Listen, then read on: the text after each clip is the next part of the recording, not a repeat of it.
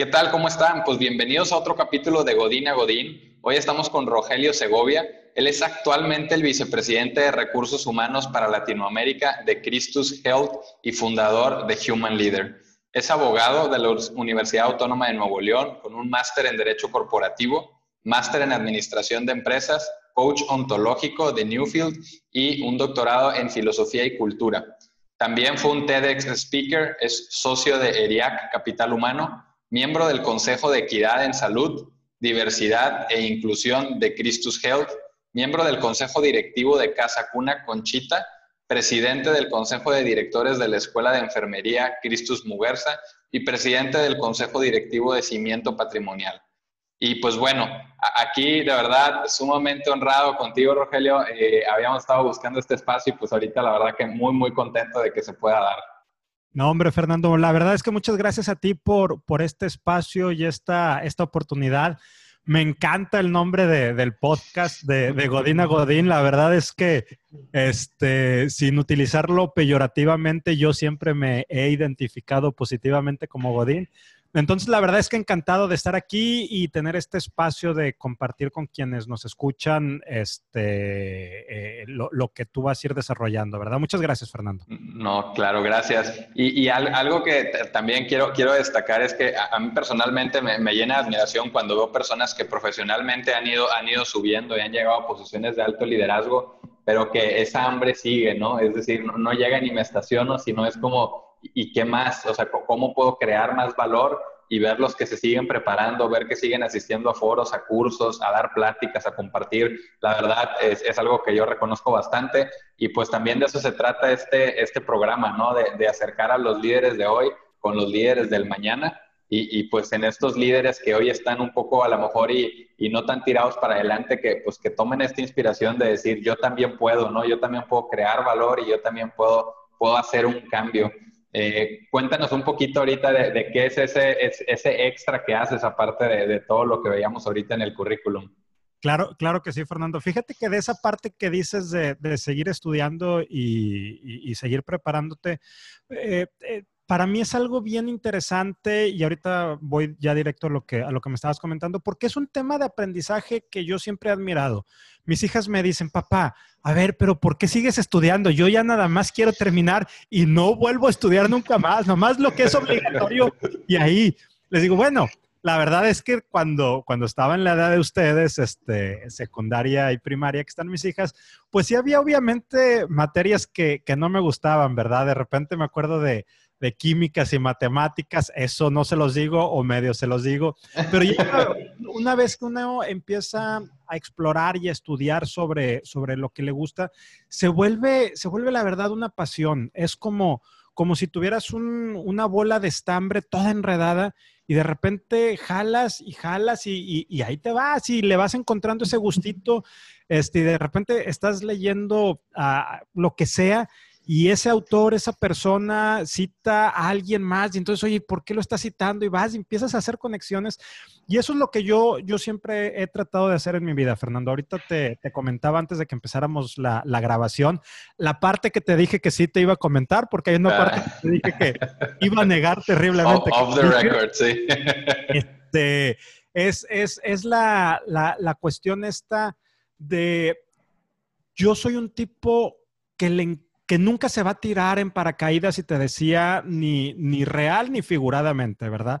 Pero soy una persona que me encanta siempre estarme exigiendo más desde el plano que yo considero seguro, desde el plano que, que, que, para mí es donde estoy cómodo, porque también es bien importante eh, e, esa costumbre que tenemos de repente de a las cosas ponerle una connotación negativa o peyorativa cuando te dicen, estás en tu zona de confort y qué bueno que puedo estar en mi zona de confort.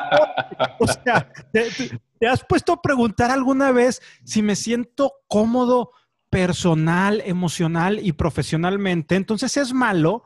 El problema es si cuando estás este, e, e, en el hoyo y rascando y aparte te sientes mal de estar en el hoyo, ¿verdad? Porque estás, Exactamente. estás ahí bien contento como, como una como una barbacoa bien envuelto, pues bueno, o sea, e, e, es, es, el tema de lo que te sientes. Entonces, parte de lo que yo hago fuera de, de Christus Health, de Christus Muguerza, es parte de esa pasión de seguir aprendiendo, de seguir conectando, de seguir explorando. Para mí, la verdad, Fernando, todo, todo esto que el, doctorado que, espero terminarlo ya este, para el primer semestre del siguiente año y, y el podcast y todo eso, para mí la verdad es que me dicen, oye, ¿y es complejo? Pues, pues no, pero a veces me da pena decir no porque van a decir, ah, entonces no es importante.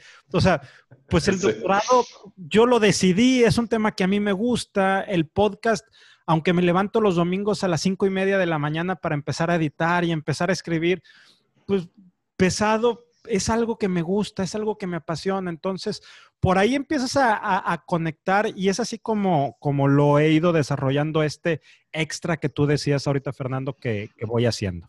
Y me encanta que, que, lo digas con esa transparencia, ¿no? Porque a veces hay personas que dicen, no, pues es que esta persona que tiene tal programa o tal cosa, pues ya tiene la vida hecha, todo le es fácil. Y, que, y, la verdad es que, que no, o sea, lleva, un esfuerzo extra. Digo, ahorita como contexto para todos, estamos, estamos grabando ahorita en sábado eh, estamos dando ese, esa, esa, milla extra, ese esfuerzo, pero como dices, cuando es lo que te gusta y te apasiona, no, no, no sientes que fuera un castigo. O sea, es bien diferente que me dijeran ahorita, métete levántate a las 5 para escribir un libro, como decías, de matemáticas. Uy, pues híjole, a lo mejor y le estoy picando ahí al, al, al a cada 5 minutos. Pero ahorita no, o sea, me levanto emocionado y digo, qué padre. Y hay veces que me, me pregunta la gente el lunes, oye, ¿qué tal el fin? Bien padre, estuve grabando un podcast y todo, y me dicen, ¿por qué no descansas? Y digo, pues, pues es que para mí eso me recarga de baterías, ¿no? O sea, no lo veo como que me cansa porque es algo que nos gusta. Entonces, eh, es, es, clave que en tu carrera profesional y en tus temas personales, que tengas esos espacios para hacer lo que te gusta, creo que te, te, alimenta bastante. Ya, ya que tú dijiste que estamos en sábado y ahora sí que no, no quería, no descubra caramba, Pipo. Este, bueno, si en sábado estamos vestidos de oficina, ¿verdad? Estamos, este, mis, hijas, si, ven que me pongo este, camisa, me dicen, papá, ¿por qué te estás vistiendo de oficina? Yo, no, momento, momento, nada más un ratito mientras grabo con, Fernando. sí, sí, no, totalmente. Y, la verdad es que eh, creo, creo, que hay, hay, ahí temas bien, bien interesantes que, que, platicar. Y pues sobre todo algo que, que, me gusta mucho que también trabajas tú en tus podcasts es, es este tema del, del liderazgo y cómo hay una necesidad de un liderazgo nuevo, como renovado, reforzado. ¿Cuál, dirías que son esos elementos de, liderazgo que, que, ocupamos reforzar, por decirlo así? Mira, déjame primero para dar contexto de, del por qué, te platico una, una breve historia. Este, voy a tratarme de ir rápido porque luego no me es tan sencillo. Si tú me hubieras conocido antes del, no sé, del 2010, yo creo que eh, en el primer decenio este, de, inicios de, esta década, de, este siglo, este, yo era una, soy de, origen abogado. Toda mi vida este, profesional hasta el 2012 fui abogado corporativo. Entonces, este, ese perfil que, que, a veces este, hasta de chiste del abogado, de cómo es siempre metido y en lo suyo, bueno, sí, yo era, yo era todo eso. Pero en algún momento de, mi vida, en, esta transición que he tenido, este, ahora sí que azares de la vida sin, buscarlo y soy bien honesto en eso, di con el coaching ontológico. Entonces, este, cuando, cuando lo empiezo a entender, cuando empiezo a ver de qué trataba, me doy cuenta que era algo de lo que yo adolecía. No sabía que adolecía y no sabía que eso que adolecía me estaba causando insatisfacciones personales y profesionales, pero era la necesidad de siempre tener a las personas separadas de lo que es el profesionista de la persona. Entonces, yo trataba siempre de ser Rogelio el abogado. Me conocían ya como, incluso ya probablemente algunos ni sabían mi nombre, ya era el abogado a mí me gustaba mucho escribir este, cuentos en, aquel entonces. Ahora escribo menos este, por todo esto que, estoy haciendo, lo, trato de hacer de vez en cuando, pero antes lo hacía mucho, lo hacía muy, de manera muy común. Y esos, esos cuentos yo los tenía que publicar este, bajo un, en, en Blogger, bajo un seudónimo, porque era, ¿cómo, ¿cómo el abogado va a estar escribiendo sobre eso? Y no era no era nada raro ni nada del, otro mundo. Creo que uno de los cuentos que más me gusta habla de, de un guardafaros, este, que por azares del destino, ahí lo menciono en, la historia, ya grande, tiene que irse a una, a una isla de un faro de aquellos antiguos este, que, está cuidando él, eléctrico, el, faro, pero no, no como los radiofaros actuales. Entonces, allá va a, terminar este, su vida, a tener este, mucha introspección y toda su comunicación con el exterior era este, un barco que llegaba y cada 15 días le, traía alimentos y, una prostituta que iba con ese barco y se quedaba unos días con ella, con él, pero él la necesitaba a ella no desde la perspectiva sexual, sino emocional. Entonces, pero ¿cómo el abogado te va a escribir sobre eso, verdad? O sea, es el abogado corporativo y, y, el coaching ontológico lo que te dice, este, la ontología, la filosofía, también por, eso me voy un poco, por eso estudio también el doctorado, es, oye, a final de cuentas somos uno mismo, somos la misma persona en cualquier ámbito, en cualquier dinámica. Y el problema de, nuestra sociedad, de todo este, el siglo pasado, gran parte desde principios de siglo, quizá pues, yo te, me atrevería a decir que todo completo, los 1900, nos, nos, nos eh, educaron o nos enseñaron a que en el trabajo te tenías que comportar de una manera en la oficina, en, la familia de otro, con los amigos distintos. Entonces, estábamos jugando con las caretas, ¿no? Estábamos jugando todo el tiempo con, con, las máscaras. Y aquí veo que no. O sea, si tú no tienes la honestidad y no tienes la transparencia para ser igual en tu trabajo que en tu casa, que cuando escribes tu blog de cuentos, algo está fallando. De alguna manera estás viendo la, vida de, manera equivocada. y todo esto que te digo, ahora sí, y totalmente ontológico, es mi juicio y mi punto de vista. Probablemente esté totalmente mal, pero así es como yo lo veo y como yo lo he, y como yo lo he entendido. Entonces digo, bueno, ¿qué es lo que se necesita para ser líder? Pues antes de ser líder necesitas aprender a ser persona, necesitas aprender a ser humano, necesitas entender que te duele, que te pone, que te pones triste, que, que, es normal que de repente los ojos se te inyecten este, de lágrimas o se te inyecten de enojo o que te sientas frustrado, que no te quieras levantar de, ay, Chihuahua, la verdad es que ahora sí que no, no me quiero levantar como la canción, ¿verdad? Cuando aprendemos a, a, a entender eso y aparte entendemos que lo que yo estoy viendo es totalmente diferente a lo que Fernando está viendo sobre la misma cuestión, ahí es donde empezamos a construir, a mi juicio, un verdadero liderazgo. Entonces, eso es, esa es la premisa de, Human Leader. Por eso, mucho de lo que yo hago es, a ver, dejemos de hablar de experiencia del colaborador y dejemos de hablar de cultura y, y, vámonos a la persona. O sea, es que la cultura organizacional es, la cultura organizacional es una relación laboral sujeta a un contrato donde hay un pago y hay unas reglas que cumplir. ¿Estamos de acuerdo o no estamos de acuerdo? Y la gente dice, va. Y no somos una familia, somos un grupo de empleados, somos un grupo de personas de alto desempeño que vamos por un objetivo en común. Porque si no estuviéramos de acuerdo en el objetivo, no, no, este, no estaríamos no avanzamos, sí. Oye, es que cultura organizacional es ese sistema de valores compartido con carácter performativo y le pones unas palabras que luego ni entiendes y dices, oye, está bien chido lo que está diciendo este cuate, pero en el fondo no. ¿Cómo hago que las personas sean personas, que entiendan sus emociones, que entiendan sus sentimientos? Yo no quiero que tú y yo creamos en lo mismo ni tengamos los mismos valores.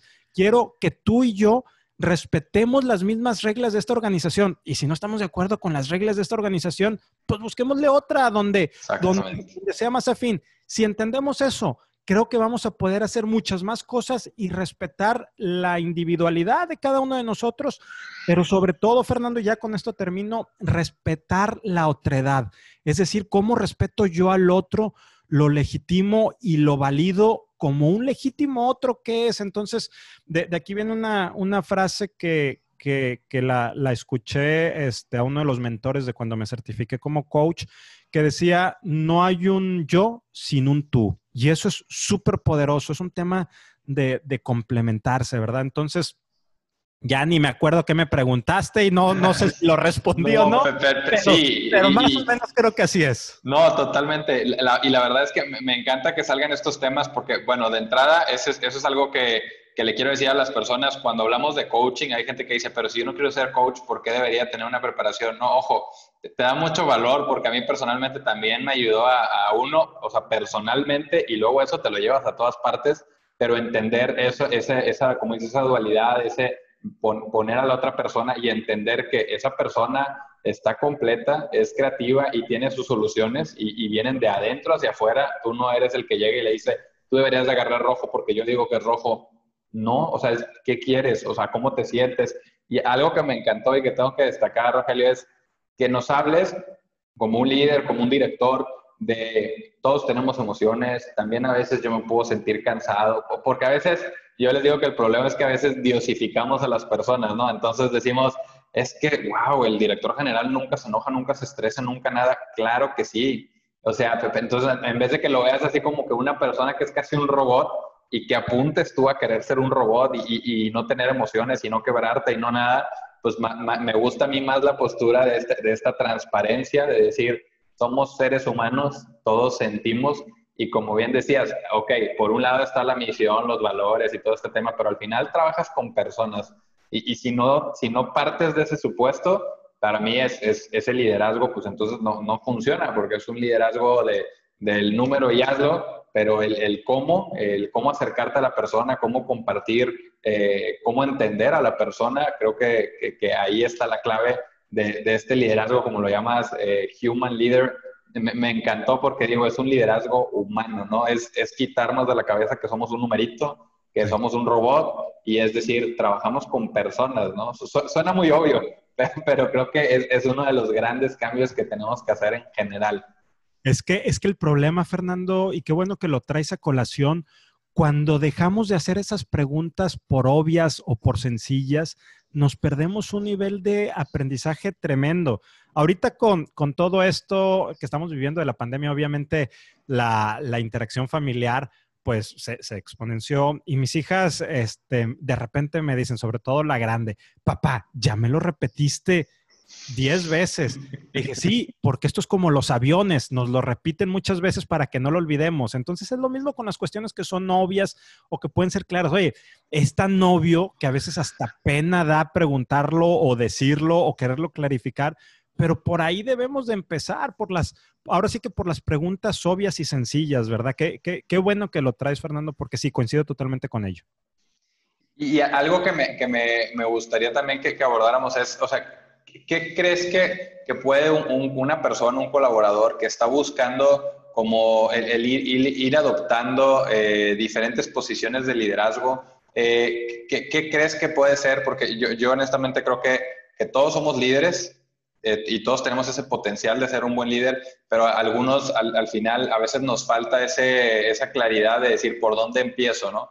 particularmente a mí me ha servido acercarme con mentores, con coaches y, y es una herramienta súper poderosa que no me voy a cansar de repetir. Pero ahora sí que viendo ahorita que, que tú, Rogelio, estás fungiendo como un mentor para lo que, los que nos están escuchando, eh, ¿qué tips les puedes dar eh, ahora sí que basados desde tu experiencia? Mira, gracias Fernando por, por, por, lo de mentor. Déjame te digo primero, yo no sé si un líder nace o se hace este, mira, la verdad es que creo que ni siquiera le metamos mucho tiempo a eso. Y imaginémonos que todos los líderes se tienen que hacer día a día, tenemos que seguir construyéndonos. ¿Cuánta gente no conocemos que de repente dices, es un tipo súper inteligente, pero pues, y, luego de ahí, ¿qué más, verdad? O sea, hay muchas más capacidades por desarrollar. Lo mismo aquí, si ya, si ya traes este de, de nacencia esa habilidad, explótala. Si no, desarrollala. Todo es perfectamente Y en lo que dices de, cómo ir creciendo, mira, para mí lo más importante en, la vida, y, me lo ha dicho, creo que la primera vez que fui muy consciente de esto es cuando mi esposa me dijo, eh, Rogelio, eres de las muy pocas personas que su trabajo no lo define. Y respiré en ese momento. Le dije, a ver, explícame qué es lo que me quieres decir. Me dijo, sí, tú tienes una posición de, director, este, de vicepresidente, pero eso no te define, eso no es tu motor de vida, eso no es lo que te impulsa. Y le digo, pues sí, porque la verdad es que no lo había visto así hasta aquel momento, pero le digo, es que el, ser director o vicepresidente o presidente, o ponle el, título y el nombre que quieras, es la silla, es el, título es, es, la silla, no es la persona, no hay que evitar mimetizarse. Obviamente al momento que te sientes en la silla, tomas las responsabilidades, los derechos, por supuesto, este, y las obligaciones, ¿verdad? Pero yo creo que lo primero es que no te defina tu trabajo, que no te defina el título somos, ahora sí que valemos por lo que somos, por, por, lo que tenemos, no, no, no, por, no por el título. Y puede sonar demasiado, ah, pues sí, es bien, es bien fácil para ti, ¿verdad? Ya estás ahí, bien trivial de, decirlo. Pero no, yo la verdad es que siempre he, ido con, con, este camino también. Eh, alguna vez he tenido oportunidad de hablar sobre equilibrio, vida, trabajo, y les digo, es que mira, para mí el, el equilibrio, vida y trabajo es decir, que pueden estar conectados, pueden estar juntos mi trabajo y mi vida, pero pues hay espacios, ¿verdad? De la misma manera que, que no puedo estar comiendo mientras me baño, este, salvo que esté tomando un licuado con popote, pero bueno, no, no, no, es el caso. Como no, puedo, estar haciendo eso, tampoco puedo estar en el trabajo y en la vida familiar. Hay que aprender que cuando me baño, cierro la, puerta, el, el, cancel y estoy ahí haciendo eso. Y cuando estoy comiendo, estoy ahí haciendo eso. Entonces, esto tiene que ver ya con un poco con el aquí y con el ahora. Pero cuando tú entiendes que, eres esa persona que no te conecta de, por o no te define por tu trabajo, esto te abre una cantidad de opciones, de oportunidades, y entonces empiezas a ver la, la vida de una manera diferente y empiezas a tratar de trascender obviamente uno, pero a través de los demás. Y te das cuenta que no siempre es a través del trabajo. Y cuando te das cuenta de eso, empiezas a desarrollar habilidades y competencias bien importantes que las van a terminar viendo en, tu oficina, en tu trabajo. O sea, va a ser consecuencia. Por consecuencia. Y, empiezas a disfrutar el camino. Oye, estoy haciendo esto y sé que en algún momento alguien va a tener, que, que esto va a tener un valor para mí. Pues obviamente es como si, si, lo que tú estás haciendo de este podcast o lo que yo hago en el mío sería decir, lo hago exclusivamente por los demás. Obviamente lo hacemos por los demás y por trascender, pero también va a tener un beneficio. Y si no lo tiene, pues está siendo feliz en ese momento. Lo más seguro es que sí lo tiene. Todo lo que hacemos en la vida, para bien o para mal, tiene una trascendencia, este, nos están viendo, conectamos. Entonces, este, yo, yo lo que sí te le he recomendado a la gente cuando me busca es no estés pensando nada más en el siguiente puesto como si fuera tu todo. Y ahorita te hablábamos también de este libro de, de Antifrágil de Taleb, porque entonces cuando pones todo en una sola cosa, tus sueños, tu dinero, tu tiempo, tu energía, tu salud, lo que sea, te vuelves sumamente frágil, te vuelves sumamente vulnerable. Que ojo, no es malo ser vulnerable, es malo ser frágil porque no estás diversificado. Entonces, creo, creo que por ahí va, Fernando. Totalmente. Y, de verdad que aquí hay un punto que, que, yo creo que es sumamente liberador para los que nos están escuchando, porque eh, a, veces pensamos como en este, tengo que abandonarme a mí mismo para irme a meter a una posición o como dicen los estereotipos de, pues es que para hacer esto tengo que dejar de ser o tengo que ser más serio, tengo que ser más... Pero cuando tú conectas contigo mismo y te das cuenta que tanto tú como tu propósito es más grande que un puesto, puedes llegar tú y, y pues imprimes esa identidad y ahí es donde no te define la cajita, sino más bien tú creas ese puesto y tú le das tu valor agregado y, realmente a, mí hacer ese cambio, porque no puedo decir que siempre fue así, eh, para mí fue liberador el decir, oye, pues puedo ser una persona numérica y reírme y estar a carcajadas, y, o puedo ser una persona numérica y luego dar un seminario sobre el propósito de vida porque me gusta hablar de esos temas. Entonces, te da permiso y después, como bien comentas, todo ese tipo de cosas te van ayudando para que digan, oye, esa persona no solo hace su cajita, sino que hace más, porque no deberíamos de confiarle un puesto de más liderazgo. Pero no fue él, voy a hacer una plática para que me, para que me promuevan. No, es la voy a hacer porque me gusta, porque es mi manera de tocar a las personas y por consecuencia vienen cosas buenas, ¿no? Al final, como platicábamos, es la alcancía, ¿no? Es irle metiendo moneditas a la alcancía. Me encanta esa reflexión que me pasó por ahí una mentora, pero es, es, es eso, es lo haces por otra cosa, así como cuando siembras, no estás esperando a decir que salga la fruta, que salga la fruta. Si no, no le echo agua, ¿eh? Si no veo la fruta, no le echo agua.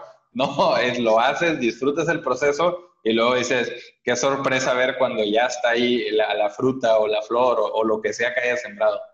Sí, sí, sí. Imagínate los nogales, todo lo que tardan en crecer y todo lo que hay que cuidarlos.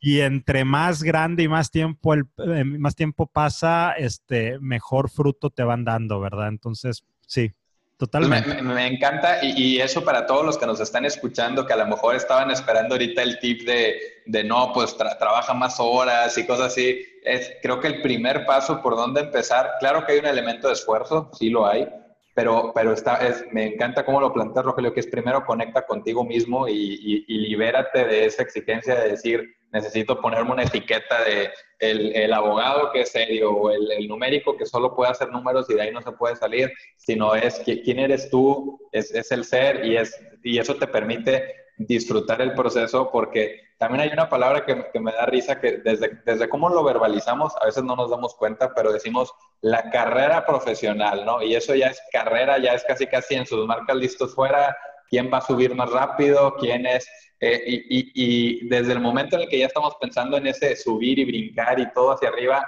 empezamos a, perder como que ese, ese disfrute del, aquí y el ahora, ¿no? Por ahí entrevisté a, a, Sabina Bautista, una persona que admiro y estimo mucho, y me decía exactamente lo que tú estás diciendo. Fíjate, Rogelio, cómo en la empresa decimos carrera este, decimos competencias en vez de habilidades, decimos este, meritocracia en vez de... Y, y, se va, y sí es cierto, tiene que ver. Déjame nada más, me regreso tantitito porque si, si quisiéramos escuchar así la fórmula, porque este, obviamente todos aprendemos de manera distinta y decir, no, Rogelio, deja, deja de estarte echando ahí tu choro y da la fórmula. La fórmula es bien sencilla, es método y constancia. En esta vida las cosas las vas a hacer con esas dos cosas. Mario Vargas Llosa, este premio Nobel de, literatura, dice, quiero suponer que lo dice de manera realmente sincera y honesta, dice, yo soy un muy mal escritor, este, o no malo, soy un escritor regular. Lo que tengo, dice Mario Vargas, es que soy sumamente disciplinado. Yo soy 95% disciplina, 5% creatividad. Entonces dice, yo estoy aquí sí, obviamente ese 5, pero estoy aquí por el 95. Entonces, a final de cuentas, lo que querramos hacer de nuestra vida es método y constancia, nada más que la constancia implica disciplina, implica esfuerzo, y si eso lo vas a hacer sin pasión y sin energía, pues no te va a durar mucho, la verdad. Entonces, este, sí, sí, y hay muchos mitos. Tuve también la, la, oportunidad de escribir hace como un mes y medio para una columna en el financiero de ERIAC, un artículo y fue acerca de la ruta para convertirse en director general o CEO. Este, y ahí llevo algunos algunas, este, mitos que hay, que, que, los más comunes son, ¿sabes qué? Quienes llegaron a director general nunca tuvieron un tropiezo importante en su carrera. Es un mito. Y también está perfectamente documentado que más del 70% de los directores generales tuvieron este, algún, estamos hablando de Estados Unidos, ¿verdad? Pero no debe ser muy diferente. ¿Tuvieron algún riesgo, algún tropiezo importante en su carrera? Eh, para ser director general necesitas tener carrera y MBA. Casi un 55% de los directores generales en Estados Unidos ni siquiera terminaron la, carrera. Y de, quienes y de quienes la terminaron, casi el 60% son carreras este, con temas de humanidades, ¿eh? ni siquiera las famosas, eh, no me acuerdo del acrónimo, pero que habla de las matemáticas y las ingenierías y las ciencias. Entonces, por ahí hay, hay muchos mitos que habría que ir destruyendo, pero la receta es método y constancia, nada más que hazla de, con, con pasión y con honestidad hacia ti. Y aquí conectándolo un poquito con, con, con, lo que nos mencionabas ahorita, ¿no? De, de, que también eres maratonista, pues ahora sí que eso es el, el yo creo que el cómo lo, lo, lo, lo, es en la carrera profesional o en la parte profesional y en la, en la vida diaria, porque algo que a mí me sirvió mucho es, eh, yo cuando empecé en mi carrera, ahora sí que viéndolo como una carrera tal cual, por eso lo, digo mucho, es, eh, recién entré, fue muchas horas, mucha, y, y, sí, es, es, método, constancia y estirando las horas, pero porque tenía yo esta prisa de córrele, córrele, vas tarde, ¿no? Y, hasta en broma yo decía, yo nací en un, en un lunes y era como córrele porque ya vas tarde y, me, lo repetía o lo verbalizaba, ¿no? Es que voy tarde, no, no estoy tardando mucho y, y también es, es, un, es un modo de obtener resultados, sí, pero también es un modo algo, algo desgastante, ¿no? No es sostenible, pero bueno, eh, acotando al tema, yo empecé y, era como rápido, rápido, rápido, rápido y, y empecé a ver brincos en mi carrera profesional y en mis posiciones y, en responsabilidades sobre todo, pero llegó un momento en el que pues vas, va subiendo y ya después los movimientos no son, no son inmediatos, ¿no? Y me acuerdo mucho que se sentó conmigo mi papá y me dijo, felicidades, ganaste el sprint, o sea, ya corriste muy rápido, qué padre. Dijo, de hecho, llegaste a X posición de liderazgo antes de lo que yo llegué, dijo, yo consideraba que yo fui muy rápido, dijo, pero te tengo una noticia. A partir de aquí, cambia de carrera a maratón. Aquí ya no se trata de quién es más rápido y quién trabaja más horas. Se trata de otro tipo de habilidades y tienes que verlo como un maratón, dijo, porque si no te vas a cansar. Dijo, entonces tú vas a querer en un año hacer algo. No veas el tiempo. Tú lleva tu método, como dices, tu constancia y tu método sostenido y los resultados solitos se van a ir dando. O sea, sí, sí ve buscando cómo dar tu valor agregado y pero el simplemente cambiar de carrera a maratón creo que, que, cambia muchas otras cosas y ahorita lo conecto con lo que me contabas, maratonista y por este lado, esta perspectiva que nos compartes, creo que al final van, van conectadas.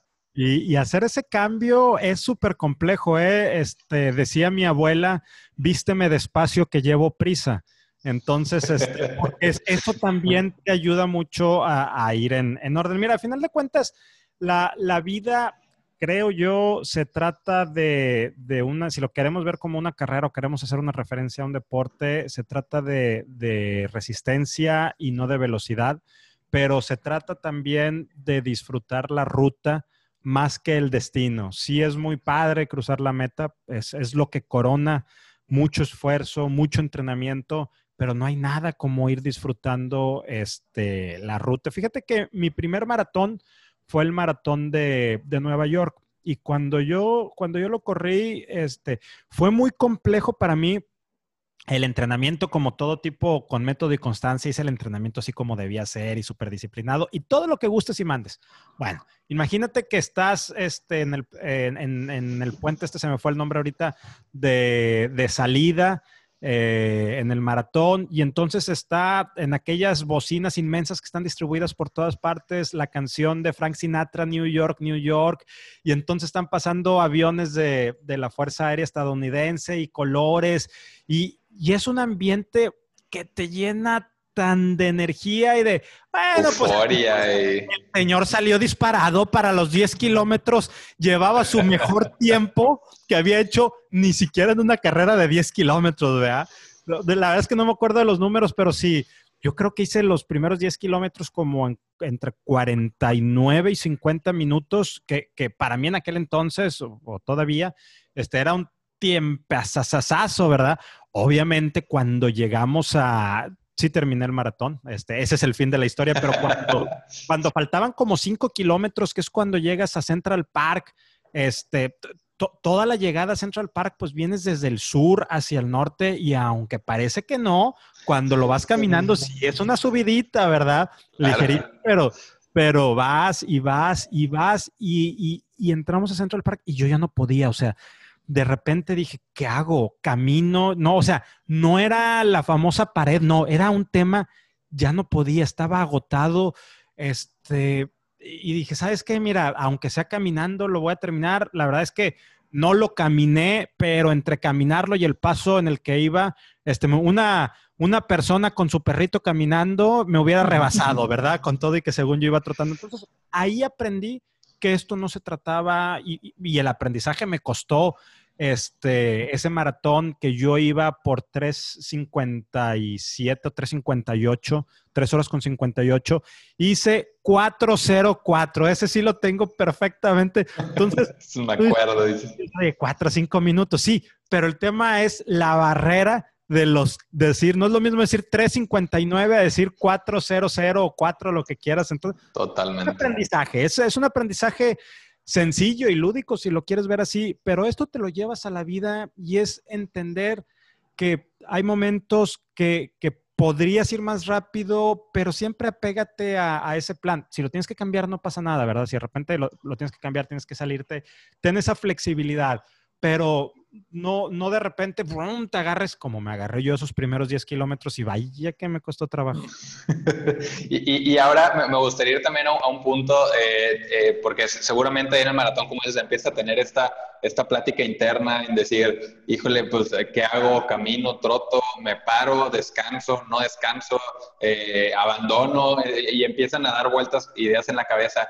Y, y, tratando de ahora de regresarnos a la parte profesional, eh, ¿En algún momento de tu carrera tuviste este tipo de, conversaciones de decir, eh, voy bien, tengo mis dudas, me paro, le corro más rápido, le camino? Eh, me gustaría saber un poquito de eso. Fíjate que llegó un momento entre el 2009 y 2011 que, que me empecé a hacer este, preguntas de qué quería en mi vida hablando profesionalmente y yo dije, oye, es que yo ya no quiero ser, yo ya no quiero ser abogado, yo ya, ya esto ya como que ya, este, ya lo probé, me gustó, este, me encantó estudiarlo, lo volvería a hacer, pero pues ya, ¿qué, qué, qué más sigue? O sea, voy a hacer esto y no me refería a hacer esto en, en, la empresa, que es la misma empresa donde estoy, sino hacer conceptualmente esto toda la vida, esté aquí o esté allá o donde esté. Dije, yo no estoy seguro este, querer eso pero tampoco tomé una decisión ni de salirme ni de abandonar, si es ver qué, qué tenía, ¿no? ¿Qué podía hacer? ¿Hacia dónde podía eh, moverme? ¿Qué era afín? ¿Dónde tenía competencias? Y así es como, como llegué a, a recursos humanos, o sea, fue después de decir, quiero hacer algo diferente en mi vida, quiero conectar con las personas de una manera distinta, diferente. Hay gente que me dice, a ver, pero tú, el abogado en recursos humanos, y yo sí, el abogado corporativo en recursos humanos, y yo sí. ¿Y qué sabes? No, pues muchas cosas. La verdad es que no sabía nada, pero yo le decía, no, y, y, no, es que las competencias organizacionales, y yo casi creo aquí en el celular o en el papelito, a ver, que es una competencia organizacional y cosas de esas.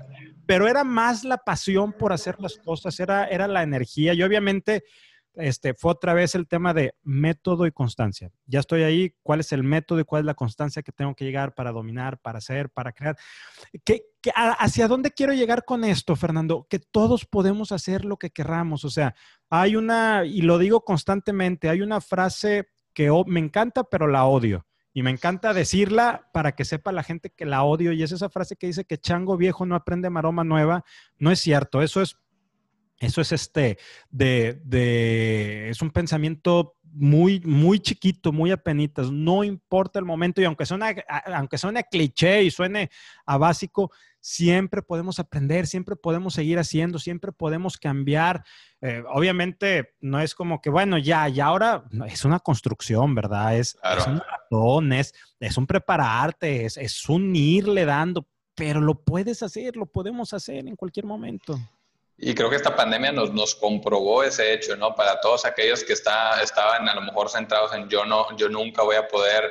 Y yo luego, por ejemplo, con, con mis papás y todo, o sea, antes el decir que se metían a una aplicación a pedir un Uber Eats o a pedir el súper o a pedir, o, o, tener reuniones en Zoom o hacer videollamadas en cualquier otra plataforma, el Meet, lo que sea, jamás, ¿no? Y ahorita ya es hasta, oye, ¿y qué cámara me recomiendas? ¿Y qué, qué micrófono puedo usar porque me dicen que no se escucha bien? Y, que, y, ya ahorita las juntas y todo las toman así, ¿no? O sea, nos demostró que sí podemos, creo que es un recordatorio que yo me quedo, o sea, como, como sociedad y como mundo nos demostró, para mí yo me quedo con dos cosas. Uno, esta no, no lo hago porque como que buscamos certidumbre, pues también nos hace ver que esa certidumbre es como muy relativa, porque pues al final no, no existía eh, y, por otro lado, también nos hace ver que sí podemos cambiar, sí podemos evolucionar y, pues eh, en tiempos cortos, porque esto fue de golpe y no había otra alternativa, ¿no?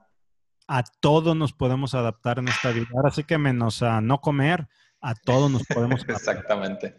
Y, de verdad que, que, ese para mí es un mensaje bien importante y, y me gusta cómo, cómo, mencionas esta, esta transición de, de, pasar de abogado a recursos humanos y todo, que creo que, que, de nuevo conectándolo es, por un lado nos demuestra que podemos o sea, seguir aprendiendo, que, que, puedes tú cuando, cuando dejas de estar pensando en la cajita y en el, lo que sigue, lo que sigue, lo que sigue, pues también te puedes ir moviendo y que no hay un momento, eh, a, a veces lo vemos como, como error, ¿no? como cambiarse de carrera que dices, oye, si estoy estudiando una carrera y me gusta otra cosa y me cambio, pues, eh, ¿qué van a decir? No? O sea, lo ves como si fuera un error, pero a veces, digo, se requiere más valor para, para decidir que quieres cambiar o dejar algo que, que para quedarte donde estás, ¿no? Y, y, así como lo veo en la carrera, también en el trabajo se vale decir, oye, pues fíjate que estando en esta posición, eh, me di cuenta que me gusta esta otra área y quisiera explorarla y no pasa absolutamente nada, ¿no? O sea, yo, yo tengo muy, muy presente que cuando estaba en la carrera me metía a una modalidad de eco-innovación, ¿no? Me llamaba mucho la atención todo el tema sustentable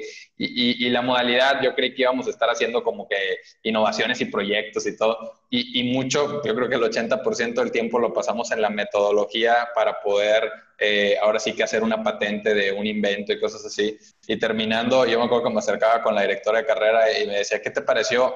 Le digo, mira, el módulo de coinnovación me sirvió para darme cuenta que no me gustaría hacer eso. y, me dijo, y es que es totalmente válido, dijo, pero ya te diste cuenta, ya no te platicaron y no es porque alguien más te dijo. Y a veces yo creo que a lo mejor de estudiante uno se sentía como sin ataduras y decías, no pasa nada, me meto, me salgo, no pasa nada. Y, y, luego después uno solo se va como que restringiendo. Pero al final es, es eso, o sea, no, no, tiene nada de malo si decides hacer un cambio, si decides aprender algo nuevo, creo que es, es parte de, del, del, proceso y del crecimiento personal también, ¿no? Sí, y ese, ese cambio que, que tú acertadamente lo dices, Fernando, es ahora sí que como todo en la vida, cuando hablamos de cualquier cosa, emociones, cambios, este, todo tiene su luz y su sombra.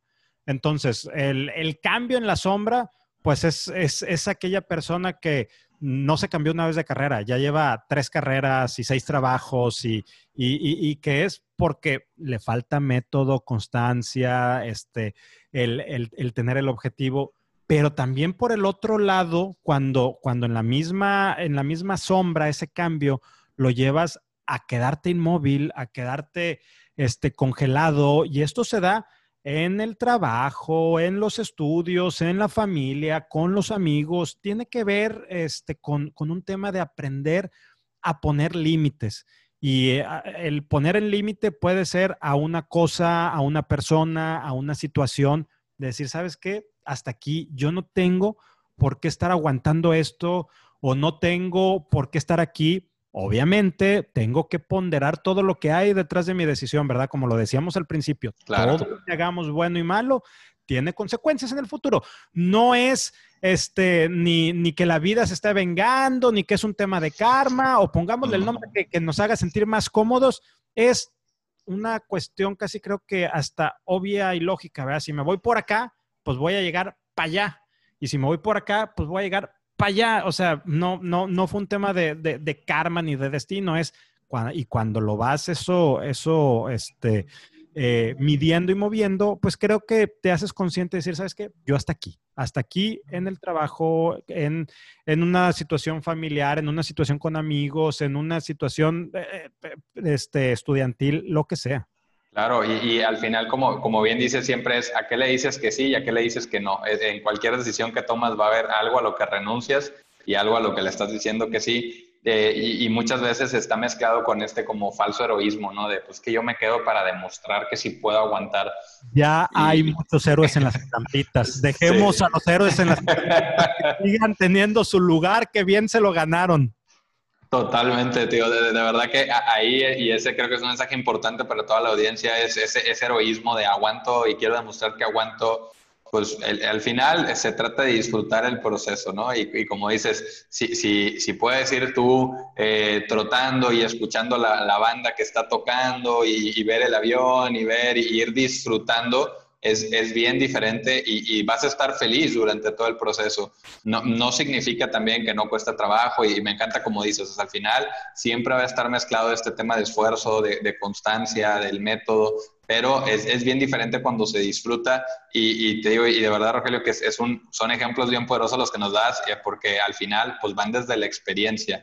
Eh, y, y, también me, me gustaría que dentro de este tema, o sea, para mí es clarísimo que necesitamos un liderazgo más humano, eso es una realidad. Eh, que, tenemos que, recordar que estamos trabajando con personas y no somos robots. Y, y, así como para mí también es un tema de empatía, ¿no? Porque digo, si tú como líder puedes sentirte un día cansado, ¿por qué tu equipo no se puede sentir cansado? Pues es, al final somos seres humanos. O si tú puedes tener un problema familiar que te tiene la cabeza en otro lado, ¿por qué, por qué tu equipo no podría estar en esa situación? Entonces, al final, como, como en empatía, pero para, para, todas las personas que nos escuchan y que dicen, va, me gustaría empezar a poner en práctica eso de liderazgo humano, eh, ¿cuál sería tu recomendación? ¿Por dónde empiezan? Mira, cuando yo llegué a recursos humanos, este, lo que siempre tuve bien claro es voy a tratar a los demás como a mí me gusta o me hubiera gustado que me tratasen como, como empleado, como colaborador. Entonces, es, es lo, lo que te decía ahorita, entender al otro, legitimar al otro, saber que ese otro tiene sus miedos, sus dudas, sus problemas, porque sí hay mucha literatura y te podría, te podría hacer un anuncio y decir, bueno, escuchen mi podcast y el tuyo, ¿verdad? Y ahí, la verdad es que ahí hay mucho aprendizaje, pero tiene que ver también por un tema de, de introspección, porque te voy a dar un ejemplo. Nosotros tenemos un eh, el tema de flex time en la organización lo tiene muchos aristas. No es solamente el tema de trabajo en casa y hablo de antes de la pandemia. Cuando, cuando esto arrancó, esto lo arrancamos como 18, 24 meses antes de que empezara la pandemia, es decir, por ahí del 2018, yo creo, mediados. Y entre las múltiples cosas que tenemos está el día de cumpleaños. El día que tú cumples años, puedes irte, este, o sea, es como un día de vacaciones, no, no, no vas, si, así decides, no ir al, trabajo. Es un día que te lo tienes que tomar ese día, no es, sabes que hoy no me lo Acumulativo. con vacaciones, porque se pierde el concepto para lo que estaba hecho. Es un tema de, este, obviamente si hay un tema laboral, pues se mueve, ¿verdad? Así crítico, pero X. Entonces me dice, me dice una, una, persona en posición de liderazgo en la organización, me dice, oye Rogelio, todo el plan de, de Flex Time y de beneficios está, está muy padre, está muy interesante. Qué bueno que lo estamos impulsando, qué bueno que tú lo estás impulsando, pero hay uno que me hace un poco de ruido. Y yo, sí, ¿cuál? El tema del día de cumpleaños. Y le digo, ¿y por qué? Me dijo, es que imagínate que, que te toca en miércoles cumplir años y pues bueno, tu esposa está trabajando, tus hijos están trabajando y pues no vas a hacer nada, vas a estar en tu casa a lo mejor hasta las 2, 3 de la tarde que, lleguen tus hijos o... A comer o... A comer o entonces pues, yo creo que con que demos la tarde o no sé. Y le digo a, a esta persona, le digo, fíjate qué interesante lo que me estás diciendo. Primero es bien válido, es bien válido, pero segundo, me estás hablando desde tu contexto de vida desde lo que tú estás viendo y viviendo y lo que significa para ti. Hay gente que me ha dicho, oye, wow, increíble, porque mis hijos van en la tarde al colegio, entonces tengo toda la mañana para ellos, o me voy con mis amigas o amigos a comer, o me voy con mis papás a desayunar, o entonces, y, y, la gente es, y el día anterior, aunque sea entre semana, pues, puedo desvelarme un poquito más, hacer algo. Y me dijo, ¿sabes qué, Rogelio? Ya, ya, ya, me la mataste, tienes, tienes razón. O sea, sí, sí es cierto. Y entonces, eso es lo que tiene que ver con un liderazgo humano. Mi contexto, porque de ahí vienen los sesgos, ¿eh? Mi contexto, lo que yo he vivido y lo que yo he aprendido es totalmente válido y, totalmente legítimo. Si el día de cumpleaños en mi casa, pues no va a haber nadie y a lo mejor para mí pues, no tiene valor, mejor me voy a trabajar y me tomo la tarde. Es válido pero lo que es válido para mí no es válido para ti, Fernando, o no es válido para la otra persona porque su contexto, su vida es totalmente diferente. Entonces, en, al principio que yo me haga consciente de eso, y es bien complejo, no es básico, ¿eh? La verdad, sí. Porque cuando lo dices en un ejemplo puntual como este, dices, pues obvio, pero cuando esto está sucediendo todo el tiempo, en todo momento en la vida, dices, esto es más complejo de lo que parece y tengo que ser consciente todo, todo el tiempo, en todo momento, porque de ahí vienen los famosos sesgos inconscientes. Y me encanta que eso que mencionas porque, como dices, suena muy fácil, suena muy obvio, pero al final es todo un reto. Eh, y yo creo que un, ejemplo particular que a mí me sucedió ahora fue con el tema del, de, de, esta cuarentena, ¿no? Porque yo, yo particularmente, pues, eh, tenía un cuarto vacío, puse un escritorio, me compré una silla y la verdad es que estaba muy a gusto, ¿no? Pero de repente, cuando te das el tiempo de platicar con el equipo, pues resulta que hay quien está en su cuarto, de una cama a la otra, cada quien en una silla, pero comparte el cuarto con una persona que también hace home office y que también está en conferencias y que, o te toca alguien que dice, pues yo estoy en la cocina porque pues no hay otro espacio, pero hay ruido y ahorita cocinan, entonces estoy en el mute o, o por eso no pongo la cámara, o entonces empiezas a, a, a darte cuenta que misma situación, trabajo en casa, hay N contextos diferentes hay muchas situaciones, el que tiene niños chiquitos, el que no tiene niños, el que lo que sea. Hay muchos contextos y el peor error es asumir que todos tienen un cuarto con clima y un escritorio para trabajar como yo. Y aparte a lo mejor y molestarme porque alguien no está con el micrófono o la cámara prendida. Pues perdón, pero no todos están en tu mismo contexto. Y cuando lo entiendes, te permite justo ver cómo en conjunto trabajamos para obtener el mejor resultado eh, y sensibilizarte mucho también de pues oye, imagínate, súmale con esa persona el estrés laboral, con tener a dos personas acá atrás gritando al mismo tiempo, eh, es, es, una mezcla diferente. Eh, y a veces creo que ese es el, una de las oportunidades grandes como líder, ¿no? Entender los contextos. Y, y, me encantó algo que me regreso nomás un poquito, que mencionabas ahorita de tratar a las personas como a mí me hubiera gustado que me trataran. Híjole, para mí eso es clave porque a veces escucho todavía, cada vez menos afortunadamente, pero todavía escucho el decir, cuando a mí me tocó vivir eso, yo tenía que hacer A, B, C, D, y yo me tardé tantos tiempos, y yo batallé tanto, y entonces, que, le den, ¿no? Y dices, pero ¿por qué? O sea, si tú ya entendiste cómo hacerlo en la mitad del tiempo, ¿por qué no darle ese regalo a la otra persona y darle la oportunidad de que, pues que no parta de cero, ¿no? Que parta de acá y que lo lleve más arriba, ¿no? O sea, y, yo esa parte, digo, la, la, aprendí mucho porque mi papá me decía, es que, que, en la familia de, su lado traían un compromiso. Entonces decía, a mí mi papá llegó y me dijo, mi hijo, yo te traje hasta aquí.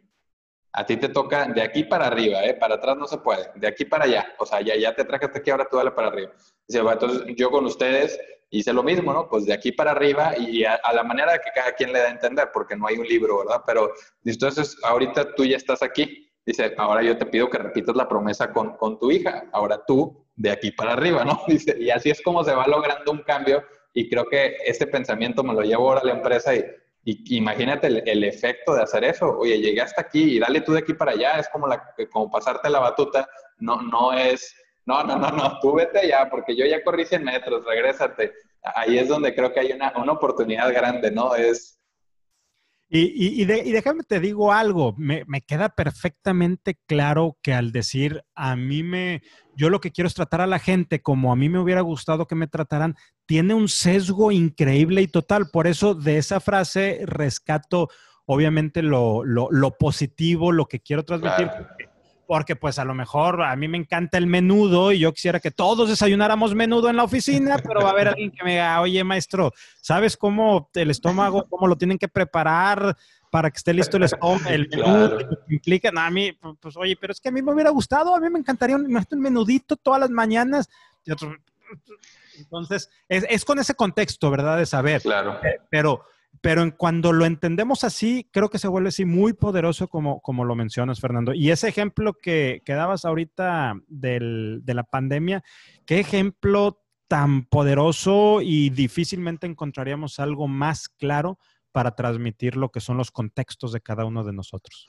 Y de verdad que yo, yo eh, digo, me, me, encantó ese tema del contexto como para empezar, porque creo que es, es algo básico en el sentido, no digo que sea fácil, pero sí es, es un concepto básico con el que puedes empezar a caminar hacia, hacia un liderazgo más humano, que como te decía, yo estoy convencido que es lo que necesitamos en la vida personal, porque ese liderazgo más humano, y, de nuevo es, no pensemos solo en lo laboral, y ahorita lo decías tú muy claro, pero ese liderazgo más humano es, es ese impacto tuyo en las personas pero es indistinto de dónde vas. O sea, ese liderazgo más humano, llévate eso cuando vayas al súper, cuando, cuando estés con la familia, cuando estés con los amigos, cuando estés, y, que sea, lo, que me gusta es que empiezas a, a verlo, ahora sí que te sales tú de la caja y ves las cosas desde afuera, no, llegas con ese sesgo que, es, clave y, todos lo tenemos, para ser bien claros, todos tenemos esos sesgos, pero cuando tratas de entender los contextos, te, te ayuda a conectar, porque a veces hay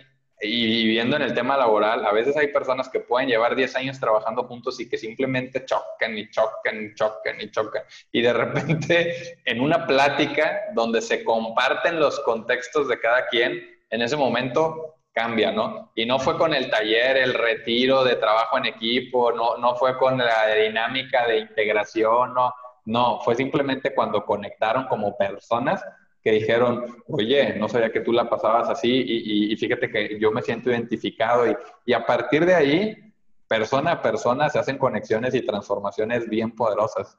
No por nada dicen que del odio al amor la línea es muy delgada, no, no es tanto de película, es tanto de conocer las emociones y los contextos del otro. Totalmente, Rogelio. Y, de verdad que digo, yo, quiero dejar a las personas ahorita con, con esta primer tarea, como dices, a veces no es de sobrecomplicarla y de darles ahorita los 55 pasos para tener un liderazgo humano. Me encanta que, ahorita nos dejas con, con, esto a toda nuestra audiencia, de verdad es, tómenlo como, como, ahora sí que más que como tarea, tómenlo como, como ese reto de decir cómo caminar hacia un liderazgo más humano, comencemos por ese contexto y aprovechando aquí y abusando de la confianza de Rogelio, pues aquellos que digan, oye, y yo ya empecé a trabajar en lo del contexto y quiero saber qué sigue, pues ¿dónde te pueden encontrar, Rogelio? Porque creo que hay muchísimo material que a mí me ha parecido bastante valioso. Mira, gracias Fernando. Si me quieren contactar directamente, eh, rogelio arroba. Este, y si no, en cualquiera de mis redes, estoy como Rogelio Segovia, eh, Twitter, Facebook, este, Instagram, LinkedIn y creo que nada más. O las de Human Leader, que también en las mismas es Human Leader. Este, puede ser ahí para que vean lo que, el, contenido que, estamos generando o contactarme directamente al correo, Fernando. Claro, y, de verdad que no se pueden perder su podcast tampoco. Yo, yo ya me aventé algunos capítulos y le, le platicaba a Rogelio, le digo, oye, qué interesante eh, desde personas como el, coach Frank, para los que estuvieron estudiando la carrera en el ITESM o, que les gusta el americano, seguro saben quién es. Y así hay, hay muchas, muchas personalidades que, que han estado en los podcasts con Rogelio eh, y que puedes aprender bastante, bastante de ellos, ¿no? Es las fuentes de aprendizaje son muchas, no todo tiene que ser un libro eh, y, a la verdad que los podcasts, muy buen material. Y también, Rogelio, agradecerte mucho el espacio porque aquí pues está siendo un mentor para todos los que te escuchamos en este momento. Y, y pues bueno, también, como les he dicho en capítulos anteriores, los mentores y los coaches en la carrera profesional son claves claves, ayudan mucho porque al final es tratar de entender que no estamos solos en esto y, pues ahora sí que extender la invitación a que, a que busquen eh, esa mentoría, si, si, ahorita están conectando con estos temas que platica Rogelio, yo personalmente sí te voy a seguir dando lata un rato, Rogelio, pero, pero sí, de verdad, aprovechenlo y pues muchas gracias a todos por escucharnos. No, hombre, muchas gracias a ti, Fernando, por, por el espacio. La verdad es que poco, pocas veces tengo esta oportunidad de, de hacer introspecciones y, y platicar acerca de mí. Entonces, de, de corazón te agradezco este espacio y esta oportunidad. Muchas gracias, Rogelio.